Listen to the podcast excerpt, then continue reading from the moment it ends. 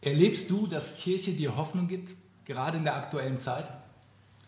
Wohin geht die Reise? Ich glaube, diese Frage ist aktueller denn je in der Zeit, in der wir gerade leben. Und äh, es ist vieles geprägt in unserem Alltag von der aktuellen Corona-Krise. Und als Kirche sind wir gemeinsam unterwegs und wir lieben Beziehungen, wir leben echtes Interesse an Menschen, wir leben füreinander zu leben. Und unsere Vorstellung von Normalität, von öffentlichem Leben, von Beziehungen mit Familie und Freunde, das wird im Moment so auf die Probe gestellt, wie ich glaube noch nie zuvor in unserem Leben. Und viele von uns können nicht zur Arbeit, die Kinder können nicht in die Schule, nicht in die Kitas, viele Geschäfte, Kinos, Theater haben geschlossen. Und vielleicht fragst du dich, hey, wie können wir in dieser Zeit füreinander da sein? Wie können wir in dieser Zeit Gemeinschaft leben? Und ich glaube, das, das größte Problem überhaupt, was wir im Moment haben, es gibt kein Klopapier mehr. Es gibt kein Klopapier mehr und ich weiß nicht, was da los ist. Äh, ich weiß nicht, ob du mal einkaufen warst in letzter Zeit. In den Regalen ist einfach alles leergeräumt. Am Freitag war meine Frau Jana in drei Geschäften morgens um 7 Uhr unterwegs, um für Freunde, die fast nichts mehr hatten, eine Packung Klopapier zu kaufen. Und sie hat nichts gefunden. Im vierten Geschäft dann eine Packung Recycling-Klopapier. Und ich hoffe, wenn ihr zuschaut, euch tut der Popo nicht schon weh vom Recyclingpapier. Aber immerhin habt ihr was. Ihr Lieben, mein Name ist Jens und meine Botschaft für dich heute lautet, es gibt noch Klopapier. Nein, meine Botschaft heute lautet, gemeinsam statt einsam, wir sind füreinander. Hast du dich in den letzten Wochen, vielleicht gibt es da Momente, wo du dich einsam gefühlt hast? Ja, immer mehr Menschen in Deutschland fühlen sich einsam. Und Einsamkeit ist echt kein schönes Gefühl. Und es hat auch körperliche Auswirkungen auf unsere Gesundheit. Und der Schlüssel, wie wir Einsamkeit begegnen, ist Gemeinschaft. Und gerade in Zeiten von Social Distancing wollen wir dir heute helfen, wie du Gemeinschaft in dieser Zeit leben kannst und füreinander da sein kannst. Und dafür habe ich dir zwei Punkte mitgebracht, ähm, auf die ich gleich eingehen werde. Der erste Punkt ist, warum wir überhaupt Gemeinschaft brauchen. Und das zweite ist, wie wir in der aktuellen Zeit füreinander da sein können. Und zum zweiten Teil habe ich dir drei ganz simple, praktische Schlüssel mitgebracht, wie du das heute auch wirklich praktisch umsetzen kannst. Daniel hat es gesagt, ich wollte euch ganz kurz reinnehmen in die Geschichte, wie ich in die KFO gekommen bin, wie ich das Füreinander in dieser Kirche erlebt habe. Und es war Juni 2006, mein ganz persönliches Sommermärchen. Ich habe Jesus nochmal ganz neu kennengelernt und auch meine liebe Frau Jana, meinen Lieblingsmenschen. Und sie war es auch, die mich mitgenommen hat, die mich eingeladen hat zu einem Open-Air-Gottesdienst auf dem Lindenplatz. Anschließend noch mit Public Viewing der Fußball-WM.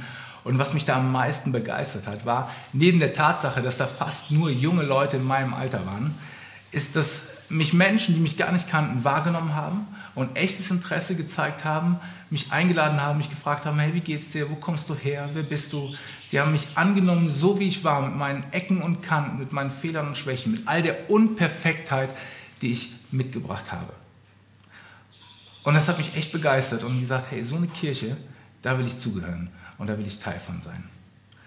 Letzte Woche haben Harry und Irene darüber gepredigt, warum und wie wir ohne Ballast reisen sollten. Und ich habe damals eine Menge Ballast mit mir rumgeschleppt. Aber durch die Gemeinschaft, durch die Beziehungen, durch die Gebete und Ermutigungen von den Menschen hier in der Kirche habe ich mehr und mehr bis heute Ballast abgegeben an Jesus. Und ich liebe es und ich äh, weiß es echt zu schätzen, wie wertvoll es ist, das tagtäglich neu anzunehmen, dass ich meinen Ballast, den ich mit mir rumschleppe, abgeben kann an Jesus. Und deshalb ist das auch heute so ein Herzensthema für mich, ähm, wie wir Gemeinschaft leben können.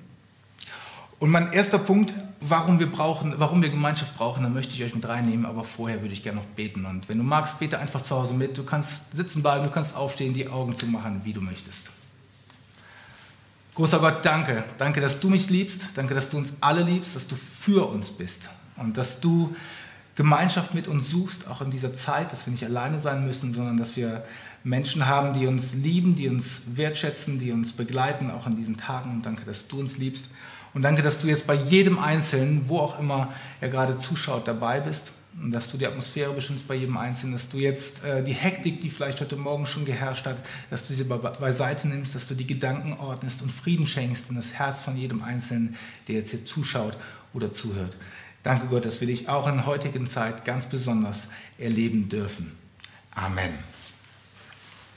warum wir einander brauchen. Ich glaube, du hast zwei Möglichkeiten, durchs Leben zu gehen.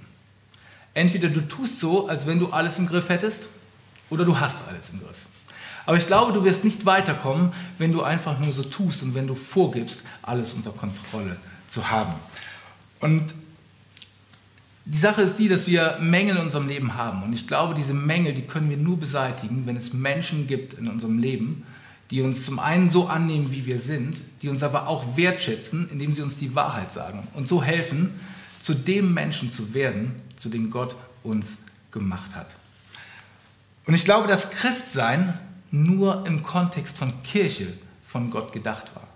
Weil Kirche ist ein Ort, wo Beziehung, wo echte Gemeinschaft gelebt wird, wo Ermutigung stattfindet, wo Menschen füreinander da sind. Und ich habe euch einen Text kurz mitgebracht aus Hebräer 10, Vers 24. Da steht, lasst uns aufeinander achten. Wir wollen uns zu gegenseitiger Liebe ermutigen und einander anspornen, Gutes zu tun. Lasst uns aufeinander achten. Ist ganz einfach, oder? Gott will dein Bestes, er will unser allerbestes. Und aus seiner Sicht ist es dafür wichtig, dass du mit ihm, aber auch mit anderen Menschen in echten Beziehungen lebst. Du bist zur Beziehung, zur Gemeinschaft berufen, nicht zur Einsamkeit. Gott selbst ist ein Beziehungswesen und er liebt dich und er wünscht dich so sehr, dass du lernst, immer mehr ihn und andere Menschen in deinem Umfeld zu leben, zu lieben. Und das ist eigentlich der Kern, worum es geht im Evangelium, in seiner Botschaft. Gott zu lieben, deinen Nächsten zu lieben und dich selbst.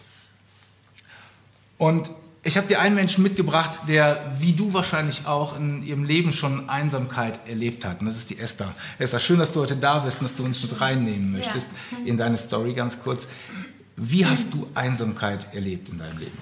Genau, ich war in einer Phase, ähm, wo ich gerade fertig war mit der Schule und äh, heißt so, mein ganzer Alltag hat sich geändert. Ich hatte nicht mehr den ganzen Tag meine Schulfreunde um mich herum.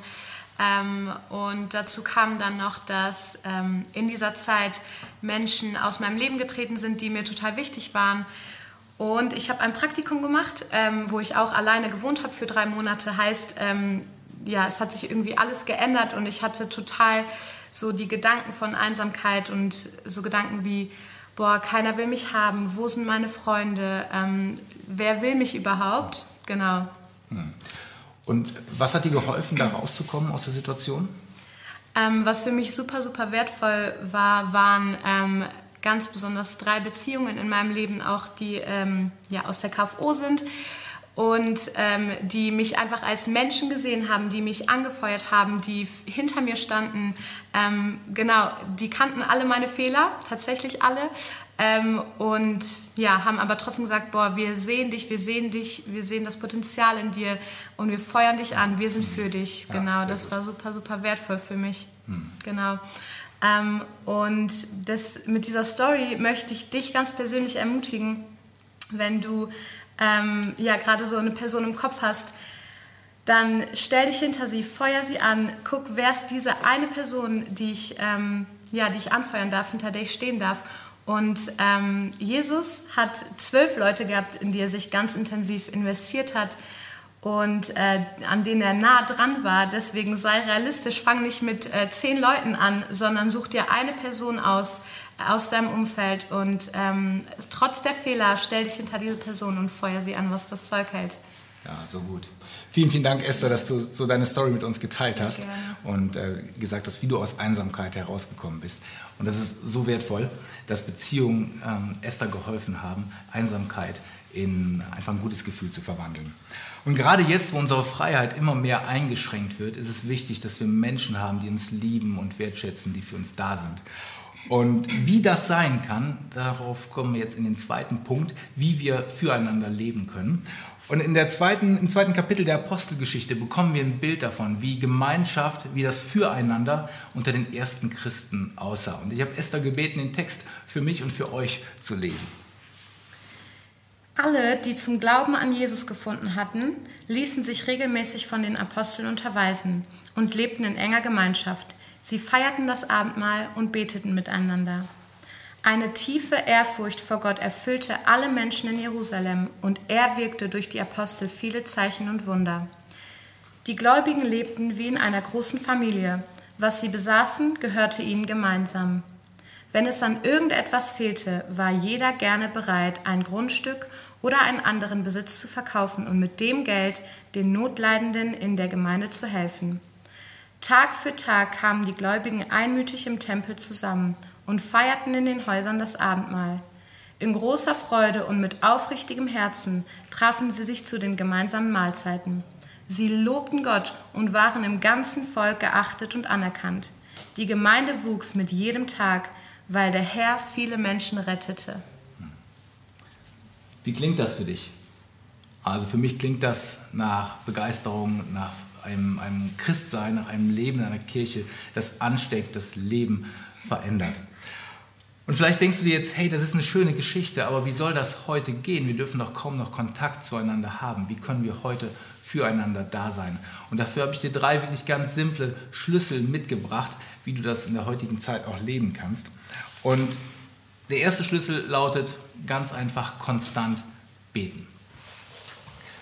In unseren lokalen Kirchen wollen wir ähm, Gebet immer so in den Fokus auch stellen, das ist auch wichtig. Und wir wollen füreinander da sein. Und vielleicht hast du eine Hauskirche, so heißen bei uns die Kleingruppen Hauskirchen. Und ihr habt in dieser Hauskirche, in den Kleingruppen, eine WhatsApp-Gruppe vielleicht, in der ihr Termine teilt oder irgendwelche ähm, anderen Dinge organisiert. Ja, dann nutzt doch vielleicht diese Gruppe auch ganz simpel, um Gebetsanliegen zu teilen, um eure Stories zu teilen, um einfach nah aneinander dran zu sein. Und es gibt richtig coole Tools, die es zum Teil sogar, äh, sogar kostenlos gibt. Äh, es äh, gibt Zoom, das nutzen wir jetzt neuerdings für unsere Hauskirchen oder auch von Microsoft Teams, wo ihr virtuell euch treffen könnt, wo ihr miteinander beten könnt, das aus, euch austauschen könnt. Und das ist eine richtig coole Sache. Und vielleicht denkst du dir, na, es ist ja nicht das Gleiche, wie wenn man sich richtig trifft. Ja, ist es nicht. Aber es ist das, was du daraus machst. Und es ist, glaube ich, mit Sicherheit so viel besser, als wie du dir im Moment vorstellen kannst. Deswegen möchte ich dich echt ermutigen, sei mutig und probier mal die neuen digitalen Medien aus, wenn es darum geht, füreinander da zu sein, auch im Gebet. Und vielleicht weißt du, hey, Gebet ist super wichtig, aber du weißt nicht, wofür kann ich denn konkret beten? Deswegen hat passend dazu unser Momentum College eine Initiative, eine Bewegung gestartet, Hashtag Hope Wins. Das ist eine Woche voller, eine, eine Woche Zeit für intensives Beten und Fasten, damit die Liebe Jesu sich schneller verbreitet als das Virus. Und das finde ich eine richtig coole Aktion. Wenn du neugierig bist, geh auf hopewins.de, da bekommst du alle weiteren Informationen dazu.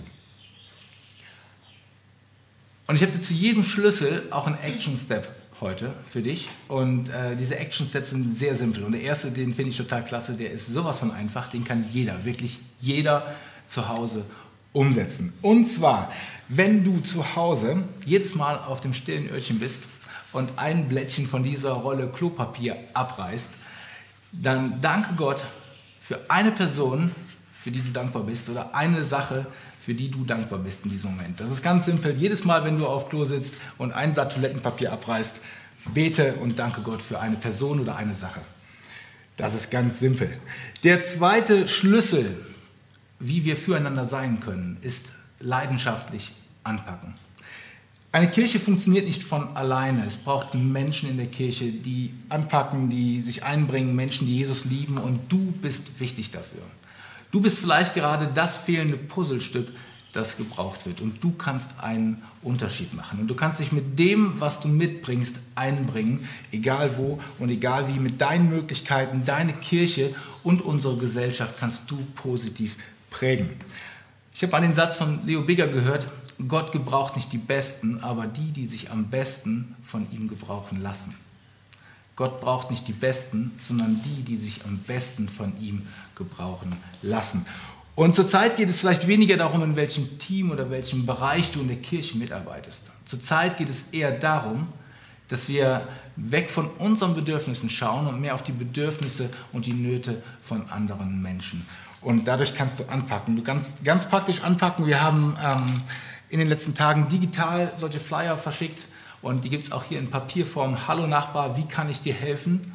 Ja, sorgsam, kostenlos und diskret. Da kannst du zum Beispiel Senioren aus deiner Nachbarschaft anbieten, Einkäufe zu erledigen oder sonst irgendwas. So kannst du ganz praktisch anpacken. Und eine andere Sache, wie du praktisch anpacken kannst, ist zu Hause in deiner Familie. Da geht es jetzt nicht um sehr um Putzen oder Aufräumen oder sonst irgendwas. Ich glaube, als Eltern haben wir die Möglichkeit, äh, unsere Kinder und in unsere Ehen so zu investieren wie nie zuvor. Und mein Appell an alle Papas ist, eure Kinder schauen auf euch. Eure Kinder schauen, hey, wie geht ihr mit euren Frauen um? Und mein Appell an dich ist, dass du deinen Kindern vorlebst, was es heißt, ein Gentleman zu sein und wie man als Mann seine Frau lieben sollte. Und auch kannst du leidenschaftlich anpacken, indem du dich in Beziehungen investierst außerhalb deiner Familie. In welche Person möchtest du dich in den nächsten Wochen investieren? Und mein Action Step für diesen Punkt lautet ganz simpel: Frage Gott jetzt, jetzt in diesem Moment, welche Person du in den nächsten Wochen jeden Tag anrufst oder ihr schreibst. Einfach um sie zu ermutigen und zu sagen: Hey, ich bin da, ich denke an dich.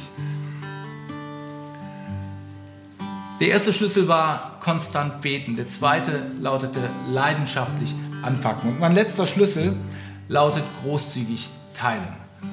Hamstern ist in dieser Zeit ein weltweites Phänomen geworden. Viele Hamstern ist ein Wort, das häufig gebraucht wird, auch in den Medien.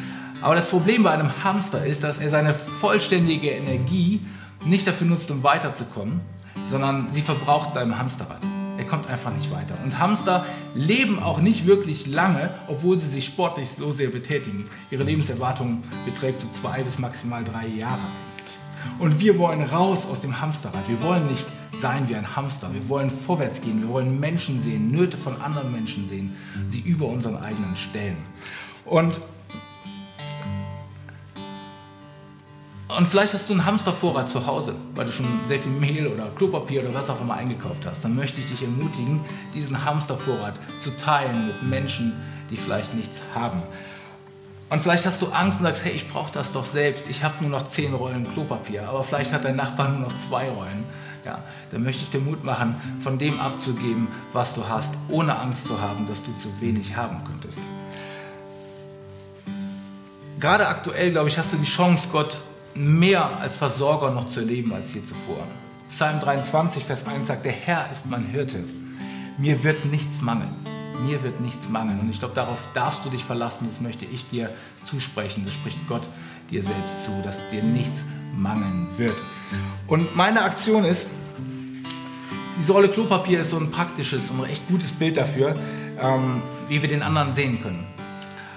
Und vielleicht fragst du jetzt Gott in diesem Moment, welcher Person du sinnbildlich eine Rolle Klopapier vor die Haustür stellen darfst. Und vielleicht ist es kein Klopapier, vielleicht ist es einfach ein Sack Mehl oder ähm, äh, eine Packung Nudeln oder ein Kuchen, den du für die Menschen backst oder was auch immer. Es ist einfach die Aktion. Frage Gott jetzt in diesem Moment, was kannst du anderen Menschen Gutes tun und mit ihnen teilen?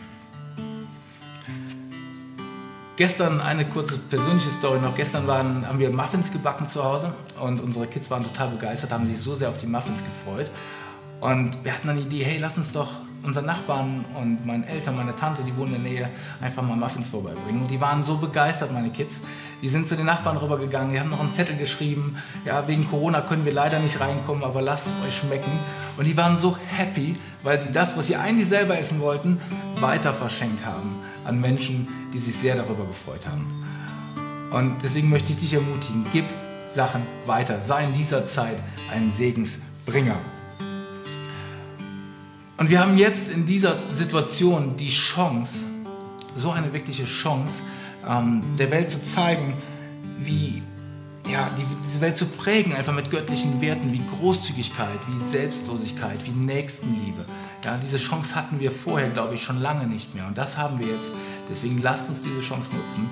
Präge die Gesellschaft mit Großzügigkeit, präge die Gesellschaft mit Nächstenliebe, zeig ihr, dass wir Christen füreinander da sind und dass wir einen Gott haben, der uns liebt. Ja, und wir brauchen keine Angst haben vor nichts und wieder nichts. Und ich weiß nicht, wie es dir geht. Viele in der Gesellschaft haben Angst im Moment, weil die Medien auch ein bisschen Angst verbreiten. Ich will jetzt nicht den Medien die Schuld in die Schuhe schieben, aber das ist halt so, dass äh, viel Angst auch geschürt wird. Und ich glaube, dass die Situation ernst ist. Aber wir Christen brauchen keine Angst haben, weil wir einen Gott haben, der uns keinen, Angst, äh, keinen Geist der Angst gegeben hat, sondern einen Geist der Kraft, der Liebe und der Besonnenheit. Ja, ich lese das nochmal vor, steht in 2 Timotheus 1, Vers 7. Denn Gott hat uns nicht einen Geist der Angst gegeben, sondern einen Geist der Kraft, der Liebe und der Besonnenheit. Und das wollen wir jetzt auch singen in dem Lied, was wir zusammen singen. Das kannst du gerne zu Hause mitsingen. Du bist kein Sklave der Angst. Du bist ein Kind Gottes. No longer slaves heißt das Lied. Und ich möchte noch beten, bevor wir dieses Lied singen.